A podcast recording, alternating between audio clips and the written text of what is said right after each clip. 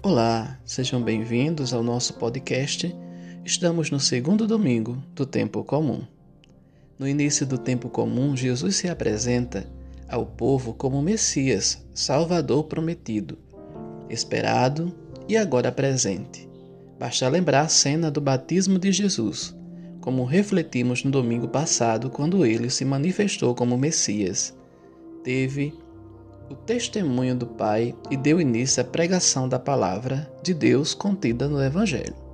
Neste domingo, volta o testemunho muito qualificado de João Batista para confirmar quem é, na verdade, o Salvador Jesus, para que ninguém imagine o que Jesus não é.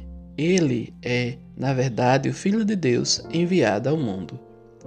Jesus queria ter garantia de que o profeta que anunciasse a sua presença no mundo soubesse muito bem quem é Jesus e que veio e o que veio fazer no mundo. Esse anúncio não poderia ser qualquer coisa da cabeça do anunciador, mas exatamente o que Jesus é. Aí está a questão: quem é Jesus? O texto do Evangelho de hoje responde que Jesus é o Cordeiro de Deus. Que Cordeiro? O que tira o pecado do mundo. Jesus se identifica profundamente com a sua missão de salvador da humanidade, da opressão do pecado. E que pecado? O pecado maior de todos, a rejeição do projeto do Pai. Essa recusa do projeto do Pai é a raiz de todos os demais pecados. Jesus, o Filho de Deus, tornou-se cordeiro para chegar a uma situação maior para que, com o sacrifício de sua vida por amor aos homens, conquistasse para a humanidade o dom da vida divina, recebido no batismo.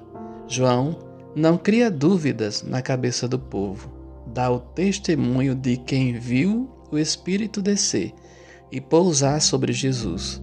Mostra que a missão dele é a de que Jesus seja manifestado ao povo, porque ele ouviu o Pai dizer que Jesus era o seu filho e deveria ser conhecido como tal. Não se trata de um fantasma, nem de um enganador do povo, mas verdadeiramente do próprio Filho de Deus.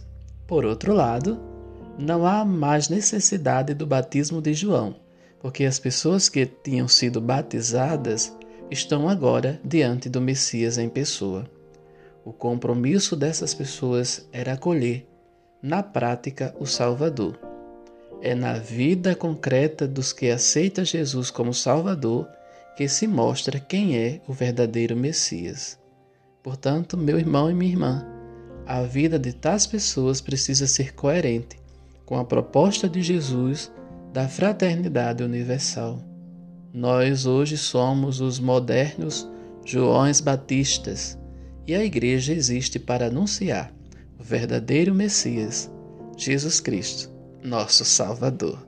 Um abençoado domingo para você, uma abençoada semana para todos nós.